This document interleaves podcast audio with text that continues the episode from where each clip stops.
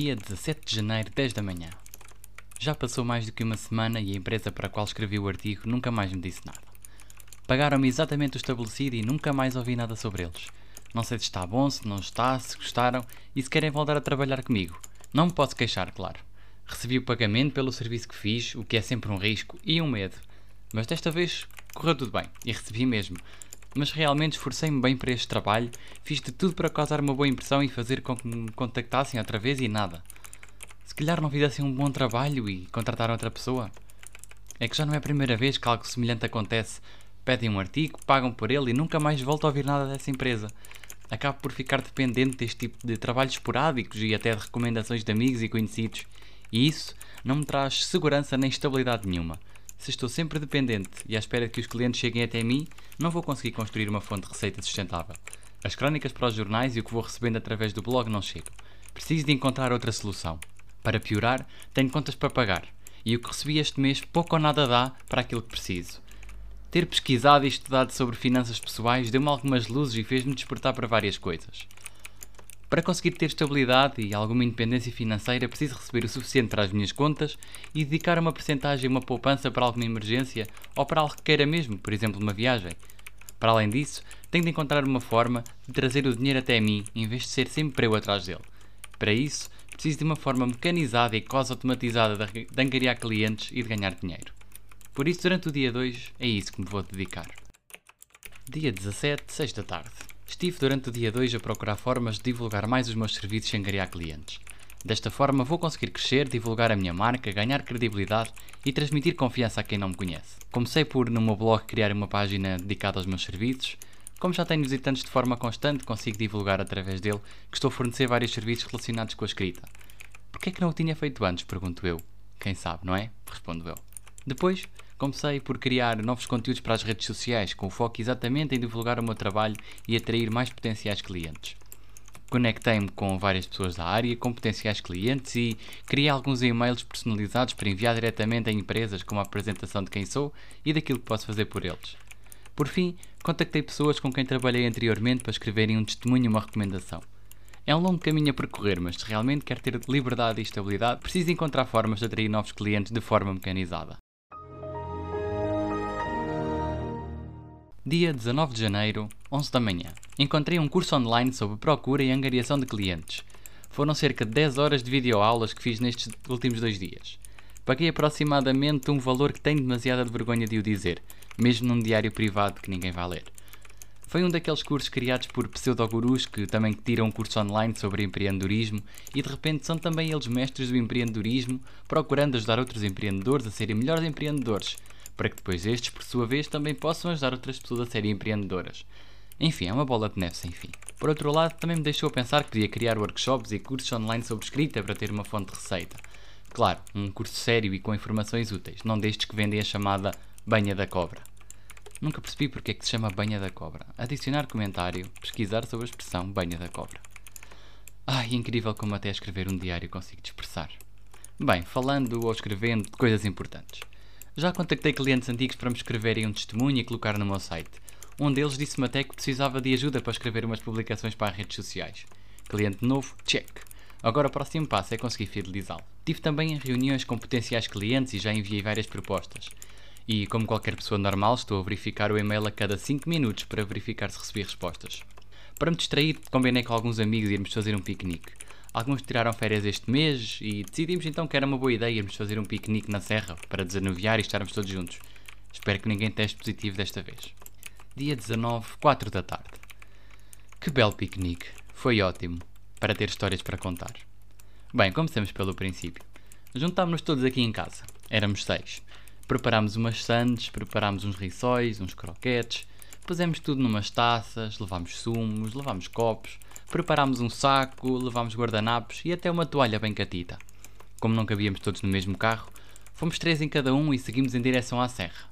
Paisagens lindíssimas a perder de vista, o imenso verde, vales enormes e lá ao fundo, as vilas e as aldeias tão pequeninas. O céu, apesar de ser inverno, estava limpo. O sol dava um ambiente iluminado e tornava aquela paisagem ainda mais bonita do que costuma ser nesta altura do ano. Foram cerca de 20 minutos em curvas e contracurvas, com pessoas a queixarem-se dos enjoos e com medo que o carro caísse pela ribanceira abaixo. Não percebo qual é o problema, se cair chega-se mais facilmente a casa. É de notar que quem estava com medo de cair não ficou mais descansada depois desta tentativa de piada. Por fim lá chegámos ao local. Uma aldeia de xisto digna de filme, quase um presépio em tamanho real. Estacionámos os carros e antes de seguirmos para o local onde íamos fazer o piquenique, quem vinha no outro perguntou: Então, João, trouxeste o almoço? Ao que eu respondi: Não, Alexandra, quem trouxe o almoço foste tu. Certo? Fez silêncio. Chegámos à conclusão de que ninguém tinha trazido o almoço. Todo um planeamento de um almoço de sonho transformou-se numa esfomeada tragicomédia. Com sorte, existiam cerca de três restaurantes ali perto onde poderíamos ir almoçar. O primeiro estava cheio, com as mesas todas ocupadas e uma fila enorme na rua. Cerca de uma da tarde, seis gatos pingados esfomeados e parecia não haver nenhum local para comer. Mas nós não fomos desistir. Fomos até ao segundo restaurante, igualmente cheio, onde teríamos de esperar mais de uma hora, no mínimo, para se almoçar. Seguimos até à última esperança. Se a esperança for realmente a última a morrer, eu sou o penúltimo a morrer, mas com fome. Nesse último, disseram-nos que teríamos de esperar cerca de 20 minutos. Pensámos que não era assim tão mau, então fomos dar uma volta para a aldeia para fazer tempo. Tirámos fotografias, vimos paisagens, fizemos posts para o Instagram, ao mesmo tempo que ouvíamos os passarinhos a fazer melodia com o roncar dos nossos estômagos. Tão poético. Durante este passeio, tínhamos a Maria a gravar e a relatar tudo o que acontecia. Dizia que era o seu vlog privado. Já lhe dissemos para ela criar mesmo um vlog e partilhar os seus vídeos, mas ele prefere ficar com eles para num dia nos rirmos desta história de preferência com a barriga cheia. Lá passaram uns 20 minutos e seguimos até ao restaurante. Sentámos-nos cá fora, numa mesa, em janeiro, na serra e à sombra. Melhor sítio era impossível. Como em todo o local apinhado, demorámos bastante a termos em nossa posse a emenda. Quando entretanto chegou, vi que havia sopa da pedra e pensei no quão bem me ia saber aquela sopa quentinha. Depois de todos termos decidido o que queríamos, o que por sua vez demora bastante tempo, chamámos o funcionário que, com a maior descontração, nos diz: Já não há sopa. Para além disso, também não havia mais uma ou duas coisas que as pessoas mais indecisas tinham escolhido. Mas o pior disto tudo é que ainda estou com desejo de uma bela espinha quente. Começámos por pedir uma chouriça assada. Aliás, uma chouriça que nós assávamos na mesa.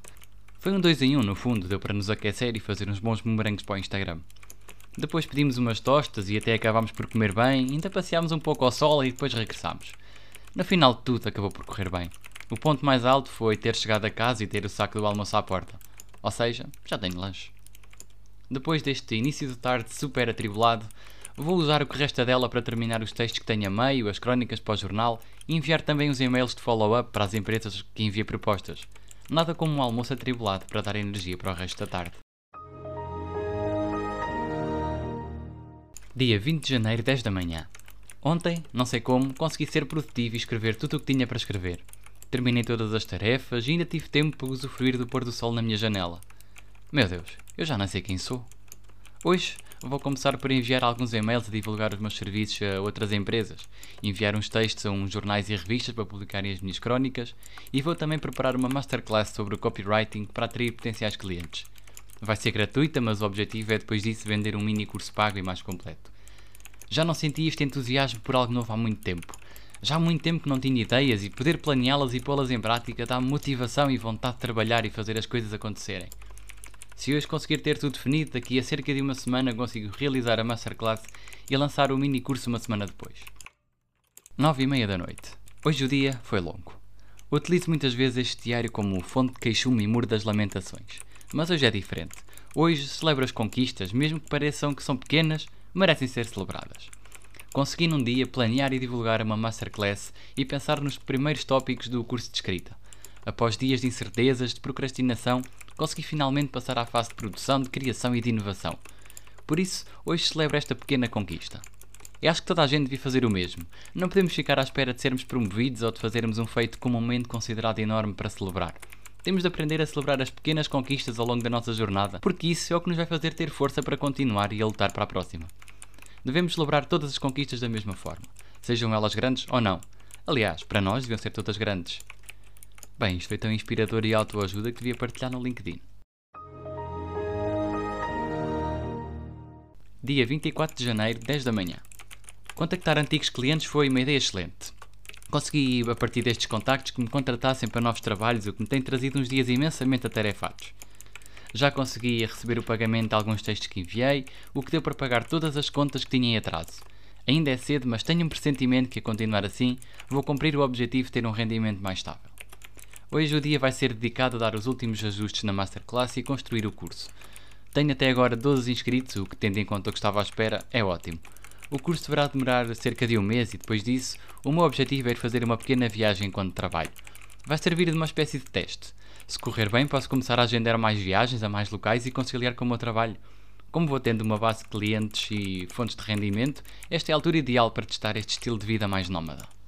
No próximo episódio de Choque de Realidade, Vou passar uma semana fora, já consegui mais clientes fidelizados e consegui organizar o trabalho para conseguir conciliá-lo com a viagem.